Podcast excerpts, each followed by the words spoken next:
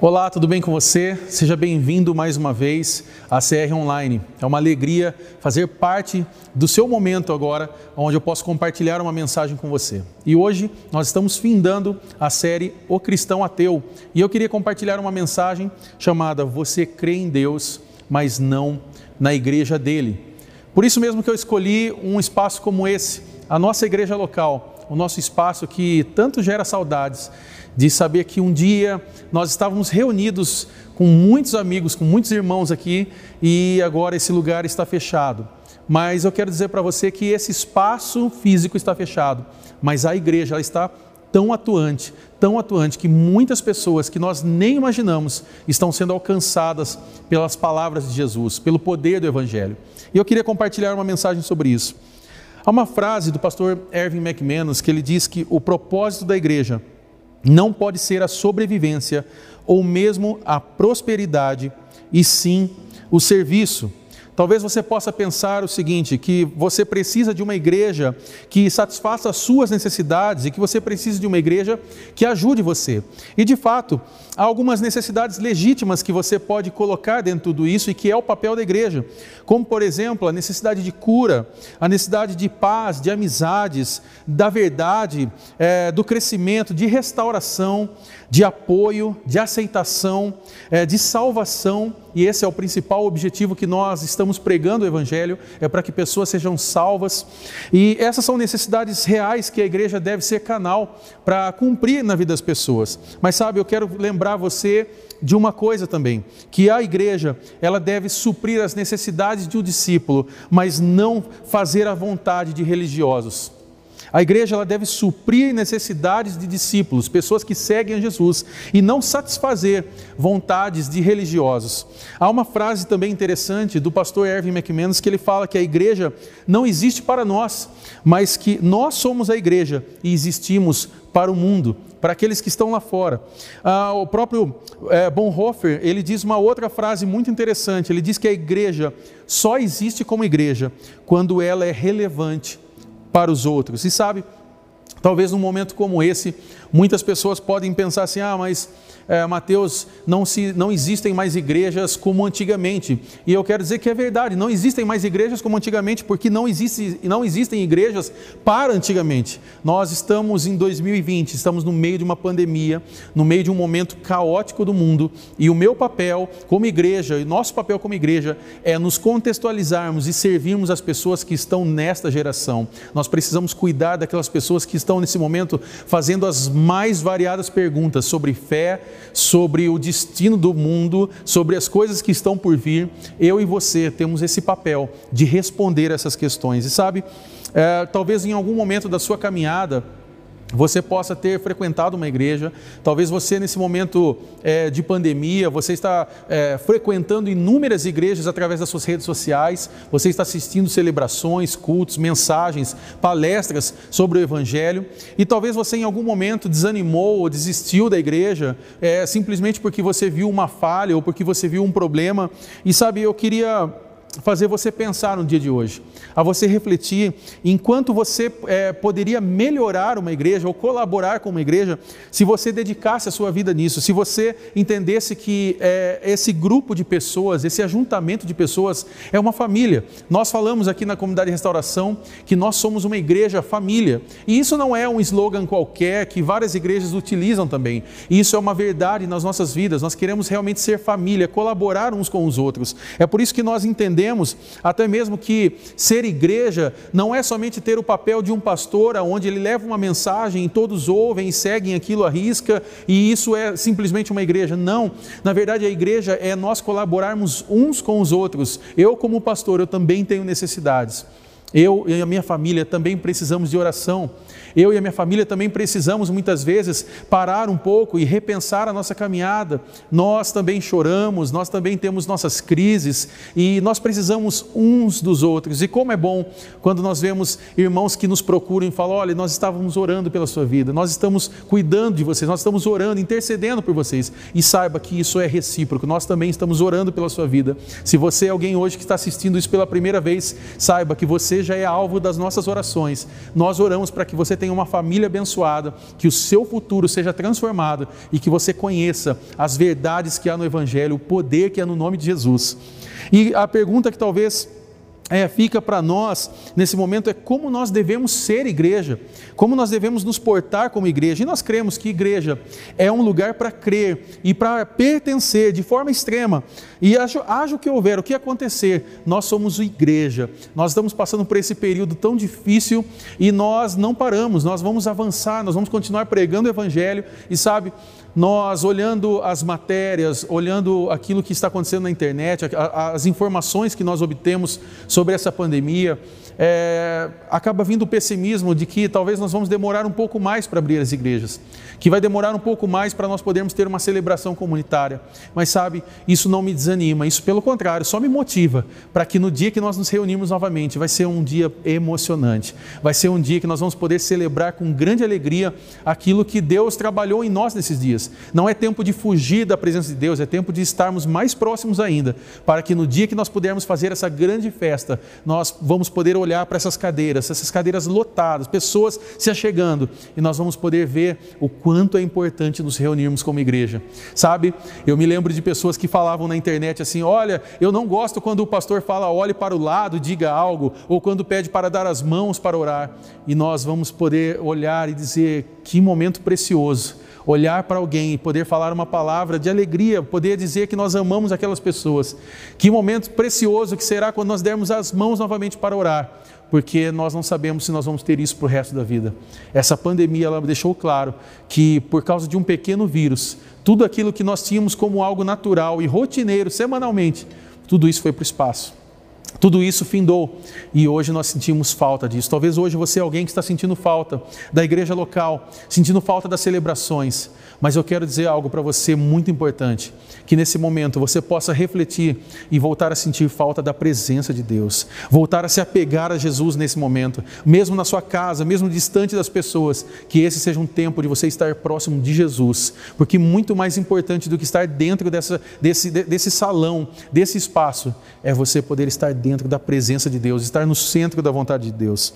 Sabe, e esse fica, fica, uma pergunta nesse momento: como nós devemos ser igreja? Né? E o que existe é, de errado né, é, em suprir necessidades? Quando nós olhamos para a palavra de Deus, nós vemos que a igreja existe para alcançar e servir a Deus e as pessoas. E Jesus ele fez isso. Jesus ele nos enviou para fazer isso nesse mundo. Ele supriu necessidades físicas, ele supriu necessidades emocionais, sociais e espirituais. Se você lembrar, Mateus 14, 16 fala algo interessante Jesus ele está respondendo aqui uma questão e ele diz: eles não precisam ir, deem-lhes vocês algo de comer. Jesus está nos chamando a essa responsabilidade. E sabe, eu quero trabalhar essa mensagem através de Atos, capítulo 2, do versículo 41 ao 47.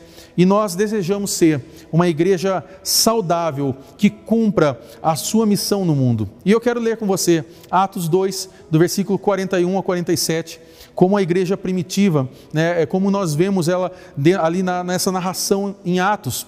E ali no versículo 41 diz o seguinte: Os que aceitaram a mensagem foram batizados, e naquele dia houve um acréscimo de cerca de 3 mil pessoas. Eles se dedicavam ao, ao ensino dos apóstolos e à comunhão, ao partir do pão e às orações. Todos estavam cheios de temor e muitas maravilhas e sinais eram feitos pelos apóstolos. Os que criam mantinham-se unidos e tinham tudo em comum. Vendendo suas prioridades e bens, distribuíram a cada um conforme a sua necessidade.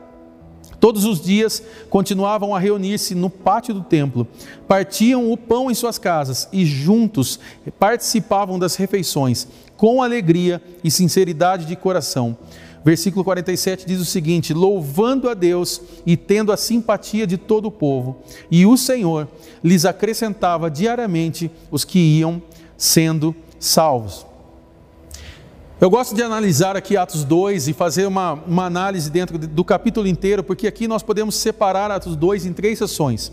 A primeira parte aqui, Lucas, ele começa com a descrição do evento de Pentecostes. Nós não vamos nos aprofundar nesse momento falando sobre o Pentecostes, mas você conhece esse momento, o momento em que Deus, através do Espírito Santo, vem sobre aquele povo, aquele povo é tomado pelo Espírito Santo de Deus e ali começa é, uma grande reviravolta, um grande início, um, um start da igreja ali. Eles são, é, naquele momento, tocados pelo Espírito Santo de Deus, eles começam a falar em línguas que aquelas pessoas compreendem, pessoas, judeus que estavam vindo de todos os lugares, estavam ali naquele momento, e ali começa a acontecer um grande mover. Aí nós temos a segunda parte de Atos 2, que continua com a explicação é, do evento ali, é, dado por Pedro, né, quando Pedro faz aquele sermão, 3 mil pessoas ali é, se convertem naquele momento. Então nós temos ali da, do versículo 4 aproximadamente até o versículo 41, nós temos esse, essa, é, a explicação desse grande evento. E a parte 3, que é a parte que nós vamos utilizar nesse, nessa mensagem, é, nós temos aqui os efeitos da vida da igreja em Jerusalém.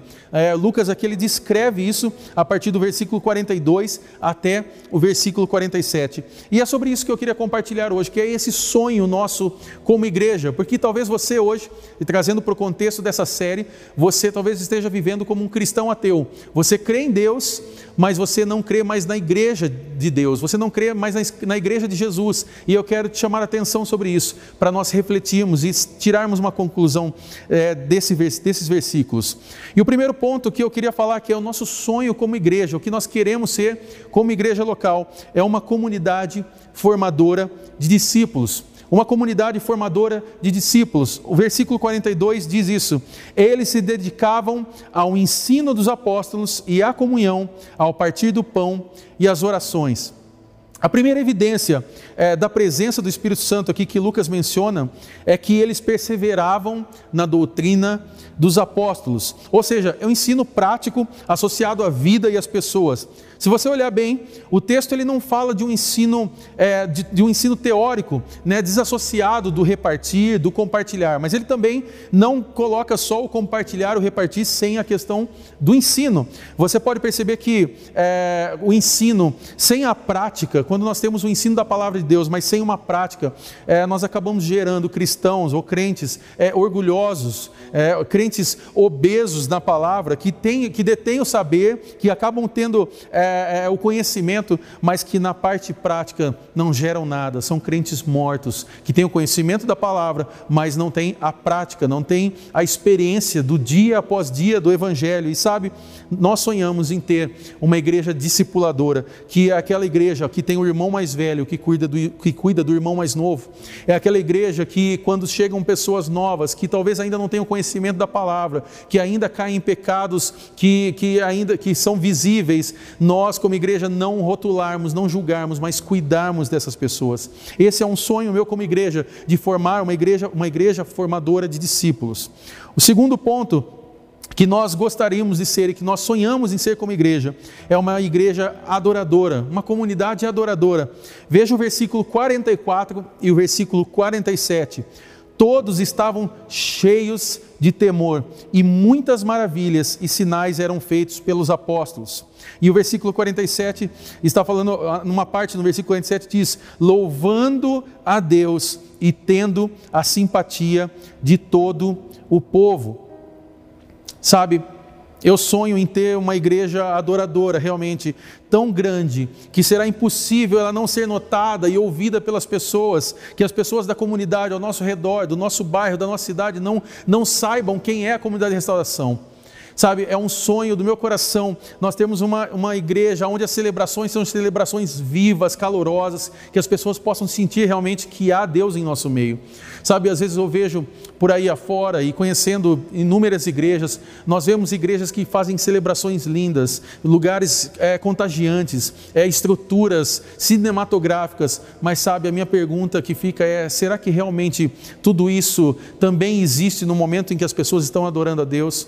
Muitas vezes eu passo em igrejas, no momento que as igrejas estavam abertas, Quantas vezes eu passei em igrejas que tinham cinco, seis pessoas cantando e adorando a Deus? E eu já contei isso aqui dentro das nossas celebrações, que você ouve aqueles irmãozinhos cantando e às vezes até desafinados, mas você chegava perto daquelas igrejas e era nítido sentir a presença de Deus. Você sabia que Deus estava naquele lugar, cuidando, tratando aquelas pessoas e gerando uma igreja viva. Esse é meu sonho, ser uma igreja adoradora, que quando as pessoas entrarem por esse lugar, elas possam sentir viva a presença de Deus aqui nesse lugar. Uma coisa que Deus não deseja ter uma igreja fria em sua adoração. Nós, é, lembrando que essa celebração em conjunto, né, uma coisa que eu quero frisar é que essa celebração, tudo isso que vai acontecer aqui dentro, muito muito em breve, é, deve ser um reflexo da nossa adoração pessoal, ou seja, entre eu e Deus em primeiro lugar, entre você e Deus em primeiro lugar. Então não é algo que nós conquistamos somente dentro de uma celebração, mas é algo que você iniciou já dentro do teu quarto, uma adoração viva que você iniciou na tua casa, mas quando nós estivermos aqui juntos, tudo isso vai se tornar real. Terceiro ponto que nós cremos, e é um sonho nosso como igreja, é ser uma comunidade serva de todos, uma comunidade serva de todos. Olha o que fala o versículo 45. Vendendo suas prioridades e bens, distribuíam a cada um conforme a sua necessidade. A comunhão cristã, ela é o cuidado cristão. E o cuidado cristão é um compartilhamento cristão. Eu gosto de lembrar aqui é, o que Crisóstomo, ele faz uma descrição sobre isso e ele diz algo interessante. Ele diz que aquilo era uma comunidade angelical. Ele está falando aqui sobre Atos 2. Ele diz aquilo era uma comunidade angelical. Não consideravam exclusivamente deles nenhuma coisa das coisas que possuíam. E imediatamente foi cortada a raiz dos males. Sabe o dinheiro? Sabe aquilo que nós temos como a raiz de todos os males? Aí ele diz aqui: ninguém acusava, ninguém invejava, ninguém tinha ressentimentos, não havia orgulho nem desprezo. O pobre não sabia o que era vergonha e o rico não conhecia a arrogância. Sabe, nós não podemos escapar desses versículos. E o fato de termos é, centenas, milhares de irmãos carentes é uma contínua, um contínuo desafio para nós, como igreja. Nós que possuímos algo a mais, nós devemos ser uma igreja serva, colaborando e ajudando pessoas. Sabe? Uma coisa que eu quero deixar claro para você no dia de hoje é que reduzir as necessidades e nós lutarmos para abolir a miséria dentro dessa comunidade que nós chamamos a comunidade de Jesus, é parte de responsabilidade de crentes cheios do Espírito Santo. É responsabilidade minha e sua, é um papel meu e seu nós cuidarmos para que pessoas não vivam mais na miséria. Talvez hoje você possa é, fazer uma análise, você está vendo pessoas ao teu lado passando necessidades, e é por isso que eu, eu coloquei dentro desse contexto da pandemia o desafio de nós arrecadarmos alimento. Não é mais aquilo que nós chamávamos de mesa do amor, não é mais algo que nós fazemos por uma ideia religiosa, não, é um papel, é uma missão minha e sua, cuidar de pessoas que são menos favorecidas. Esse é o papel da igreja e é por isso que nós queremos ser uma comunidade, servo de todos. E talvez o que você hoje pensa, Mateus, eu estou procurando um lugar, eu estou querendo um lugar para pertencer, para fazer parte. E eu quero ser ousado no dia de hoje e te convidar a fazer parte dessa família, da comunidade de restauração. Nós ainda não, não temos ainda o nosso salão aberto. Nós não estamos ainda com esse espaço aberto, mas nós estamos online. Você pode continuar acompanhando, mas nós queremos já estar juntos, conectados, mesmo que de longe. Nós estarmos juntos, porque muito em breve nós vamos celebrar aqui nesse salão e nós vamos fazer ver, ver Deus realizar grandes coisas. E eu quero já te convidar, se você hoje é alguém que se encontra sem uma igreja local, sem um lugar para pertencer, esse é meu convite para você. Venha fazer parte conosco, venha se juntar a esse time, a essa família que quer servir outras pessoas. E o que Deus vai fazer a partir disso, nós deixamos com Ele. Ele tem grandes coisas preparadas para nós. O quarto e penúltimo ponto, para nós podermos orar, nós queremos ser uma comunidade com vida comunitária uma comunidade com vida comunitária. Olha o versículo 46. Todos os dias continuavam a reunir-se no pátio do templo, partiam o pão em suas casas e juntos participavam das refeições com alegria e sinceridade de coração. Eu sonho em ter uma igreja realmente comunitária, uma igreja onde a comunhão, a unidade, a mutualidade sejam tão reais e evidentes que seja impossível não nos reconhecerem como, como realmente uma igreja família. Eu, eu fico muito feliz quando eu abro as postagens da igreja, quando eu vejo, por exemplo, uma postagem de algum irmão, de alguma pessoa e eles respondem assim: "Esse é o lugar que eu quero fazer parte, porque aqui eu me sinto realmente dentro de uma família". E quando eu vejo isso, eu me alegro, porque eu vejo que nós estamos no caminho certo, realmente vendo que as pessoas estão entendendo esse propósito, mas também estão sendo abençoadas por esse propósito da nossa igreja, de ser uma igreja família. Sabe? É um lugar de apoio, de se importar, um lugar de entender e viver realmente a palavra de Jesus. Você começa a entender nesse momento como é importante a igreja local, a igreja de Jesus nas nossas vidas. Como é importante, você talvez que está se sentindo distante nesse momento, você começa a perceber o quanto faz falta estar dentro de uma igreja local. Eu vejo que muitas vezes as pessoas falam assim: "Ah, mas eu não preciso ir à igreja, eu sou a igreja". E esse discurso ele é bonito, é, quando ele se torna prático. A questão é que esse discurso é um discurso teórico. Ele é um discurso de pessoas que talvez estão amarguradas, cansadas da igreja, ou que acham que sozinhas elas vão conseguir dar conta de ter uma caminhada no evangelho. A questão é que a palavra de Deus nos ensina que o propósito da igreja, o propósito do evangelho, ele sempre teve senso comunitário, ele sempre teve o senso de nós caminharmos com pessoas pessoas. Então eu quero dizer para você hoje que talvez é, buscou uma vida individualizada, um evangelho individualizado. Pare com isso.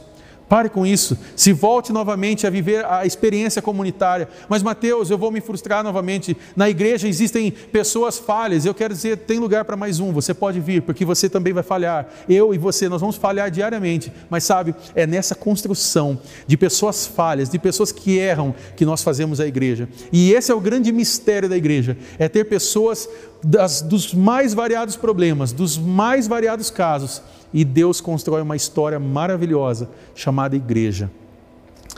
E o último ponto, para nós podermos orar, nós também sonhamos em ser uma igreja missionária. Sim, nós queremos ser uma igreja missionária. Olha o que fala o versículo 47. E o Senhor lhes acrescentava diariamente os que iam sendo salvos. Aqueles primeiros cristãos ali, o começo ali de, de, de Atos 2, os primeiros cristãos de Jerusalém, eles não estavam preocupados em estudar, compartilhar e adorar, a ponto de esquecerem a missão de evangelizar. Porque nós entendemos aqui, sabe por quê? Porque o Espírito Santo, ele é um espírito missionário e ele criou uma igreja missionária. Veja que interessante, Atos capítulo 2. Nós temos uma experiência sobrenatural. Nós temos o Pentecostes, nós lembramos até hoje como essa descida do Espírito Santo sobre as pessoas. Eu vejo que alguns se atentam a essa primeira parte e de forma errada acabam achando que aquela experiência simplesmente foi uma experiência mística, aonde pessoas ficaram ali gritando e falando em outras línguas e as pessoas findam por aí a história, mas é interessante olhar o capítulo, porque quando nós vamos para metade do capítulo 2, nós vemos já Pedro evangelizando e 3 mil almas ali se convertendo e ouvindo a palavra de Jesus. E nós vemos no final do capítulo, versículo 47, dizendo que Deus continuava acrescentando aqueles que iam sendo salvos. Ou seja, ali tem um start de algo que não terminou até hoje, e até hoje nós continuamos pregando o Evangelho, nós continuamos vendo o Evangelho sendo espalhado por aí afora, mas eu quero atentar você e lembrar que as experiências sobrenaturais elas são muito importantes. São importantes nós termos presença e sentir a presença do Espírito Santo, mas sabe, de nada vale se nós recebemos uma presença sobrenatural, mas nós não dermos continuidade e levar isso para que as pessoas vivam o sobrenatural de Deus. Não vale nada nós temos uma experiência mística dentro de um salão, mas não conseguimos levar a mensagem da cruz às outras pessoas, porque se nós temos uma experiência sobrenatural, mas não conseguimos alcançar 3 mil pessoas que se convertem e não conseguimos viver essa sequência do Evangelho, de pessoas sendo acrescentadas, pessoas sendo salvas, então nós estamos falhando, nós paramos apenas na primeira parte. Eu quero desafiar você a viver Atos 2 por completo, a continuar levando a mensagem da cruz às outras pessoas, a levar a experiência de ser igreja compartilhadora, servindo pessoas, ajudando os necessitados, a ver quem está passando dificuldades é, ao seu redor e sabe, sendo assim, Deus ele vai acrescentar pessoas que vão sendo salvas. Então nós queremos ser uma comunidade missionária, uma igreja que ganha pessoas todos os dias, uma igreja que planta novas igrejas. Esse é um sonho do meu coração. Infelizmente, a pandemia postergou um pouco isso, mas tudo está dentro do plano de Deus. No tempo certo, nós vamos espalhar a comunidade de restauração por outros lugares e você precisa fazer parte disso junto comigo, sabe? Eu sonho em nós termos uma igreja missionária tão grande que será impossível passar despercebidas por aqueles que estão buscando uma resposta, sabe? Uma esperança, uma cura, uma restauração. Eu sonho nisso. E quando as pessoas passarem por, aqui à frente, olharem o símbolo da nossa igreja, olhar, olharem o logo da nossa igreja, eles vão poder olhar e falar assim: aqui há um lugar de cura e transformação. E não por causa que um pastor prega uma mensagem, mas por causa que há pessoas que estão preparadas e desafiadas a servir as pessoas ao nosso redor. Eu concluo essa mensagem dizendo algo. Nós não precisamos esperar como aqueles 120 aproximadamente que estavam pela vinda do Espírito Santo. Se você pegar Atos capítulo 1, você vai ler sobre isso e você vai ver que existiam ali aquelas pessoas esperando a vinda do Espírito Santo. Sabe? Porque o Espírito Santo, ele veio no dia do Pentecostes, mas ele nunca mais deixou a igreja. O Espírito Santo continua ativo, tocando, nos ensinando, moldando as nossas vidas. E a nossa responsabilidade é nos humilharmos então diante da autoridade soberana do Espírito Santo de Deus. E nós decidimos a não apagá-lo nesse momento, mas dar toda a liberdade para ele agir na nossa igreja, nas nossas vidas, sabe? Então, depois de tudo isso, você pode ter certeza que as nossas igrejas, elas vão se manifestar novamente as marcas da presença do Espírito Santo. E muitas pessoas, aquilo que muitas pessoas estavam buscando, como a nossa geração tem buscado, o ensino bíblico, a comunhão, a adoração, uma, uma evangelização contínua e ousada, você pode ter certeza que o Espírito Santo ele vai fazer isso no nosso meio, ele vai fazer isso através da sua vida, da minha vida, e nós vamos viver dias maravilhosos. Portanto, eu quero fechar essa mensagem dizendo algo para você. Lembrar de um versículo que diz em Hebreus, capítulo 10, versículo 24, que diz algo muito interessante. Diz: Não deixemos de reunirmos como igreja, segundo o costume de alguns, mas procuremos encorajar-nos uns aos outros, ainda mais quando vocês veem que se aproxima o dia. Eu quero desafiar você, nesse final de mensagem, a lutar pela sua igreja a amar e servir a sua igreja local. E se você está passando um tempo difícil nesse momento, eu quero lembrar você que Lucas 1,37 diz: Pois nada é impossível para Deus. Mas eu fecho essa mensagem dizendo: Você não deve construir sua vida sozinho. É tempo de você retornar à igreja, sua igreja local. É tempo de você estar junto como igreja, servindo as pessoas. Se você hoje está assistindo essa mensagem, você está ouvindo essa mensagem em alguma rede social e você hoje se encontra sozinho, eu quero convidar você a fazer parte de uma igreja local. Se você hoje é membro dessa igreja e você se sente distante, eu quero dizer que nós estamos aqui, prontos para acolher você novamente, para nós continuarmos uma caminhada juntos. E nós precisamos de você para ajudar muitas pessoas que estão na nossa cidade sofrendo e precisando da palavra do Evangelho, daquilo, do poder do Evangelho e daquilo que ele pode fazer nas nossas vidas. Eu convido você nesse momento a retomar a sua caminhada, a não ficar sozinho nesse momento, mas se achegar à igreja. Mateus, mas a igreja está fechada. Sim, o salão está fechado, mas a igreja ela está avançando. A igreja está mais viva do que nunca. Nós estamos hoje de forma online, nós estamos com a nossa CR online e essa é apenas uma parte da nossa igreja verdadeira, mas a igreja está viva, ela não vai parar. E mesmo que nunca mais abra ah, os salões, mesmo que nunca mais a igreja possa ser aberta, ela vai continuar mais viva do que nunca. E nós vamos continuar avançando. E você pode fazer parte disso. Vamos orar? Feche seus olhos se você puder. Pai, eu oro nesse momento por aqueles que se sentem angustiados e afastados, que talvez numa caminhada, num determinado momento, se esqueceram do poder que há quando nós nos reunimos, quando nós estamos juntos. Eu sei, ó oh Deus, que a igreja ela tem diversas falhas, porque nós, como seres humanos, somos falhos. Nós falhamos na nossa caminhada, mas a construção de uma igreja linda e maravilhosa, ela é feita e dada através do Teu Espírito Santo. E assim como o Senhor soprou através do Teu Espírito na igreja de Atos capítulo 2, Assim como o Senhor soprou no dia de Pentecostes, o teu Espírito Santo está junto até hoje com a tua igreja. E nós queremos fazer parte disso, sermos moldados pela tua igreja, sermos transformados pelo teu Espírito Santo que atua sobre a igreja. Por isso, ó Deus, eu oro em nome de Jesus, por aqueles que estão nesse momento vivendo um tempo de angústia, de solidão, de, de um esfriamento espiritual. Eu oro, Deus, para que o Teu Espírito Santo realmente toque-os, ó Deus, sopre vida novamente e que eles possam se achegar e voltar a estar juntos a uma igreja local, a igreja do Senhor. Essa igreja, ó Deus, que passa por dias tão difíceis no meio, em meio a uma pandemia, mas que está mais viva do que nunca. Eu oro, Deus, para que muito em breve nós possamos estar reunidos também juntos, né, numa celebração dentro dessa igreja local e que nós possamos ver o Teu poder atuante sobre nós, ó Pai. Nós cremos que o Teu Espírito Santo não nos abandonou, mas que nós estamos vivendo, ó Deus, dias de aprendizado e dias de desafios para nós como cristãos. Que nós possamos manter a igreja mais viva do que nunca e lutar para que a igreja local ela possa perseverar e avançar ainda mais. Eu oro para que o Senhor toque a vida de cada um deles e que muito em breve todos esses irmãos possam retornar às suas igrejas locais e nós possamos ver a igreja do Senhor avançar. É o que eu oro nesse momento e te agradeço em nome de Jesus. Amém e amém. Se você é alguém hoje que está decidido a retornar à igreja, a nossa igreja local, ou alguma igreja local a qual você fazia parte, você pode escrever nos comentários, você pode escrever em alguma das nossas redes sociais. Nós queremos te conhecer, nós queremos poder contactar você e que você possa fazer parte de tudo isso. Não se esqueça, Deus te chamou com grandes propósitos e Ele vai cumprir isso na sua vida em nome de Jesus. Que Deus te abençoe.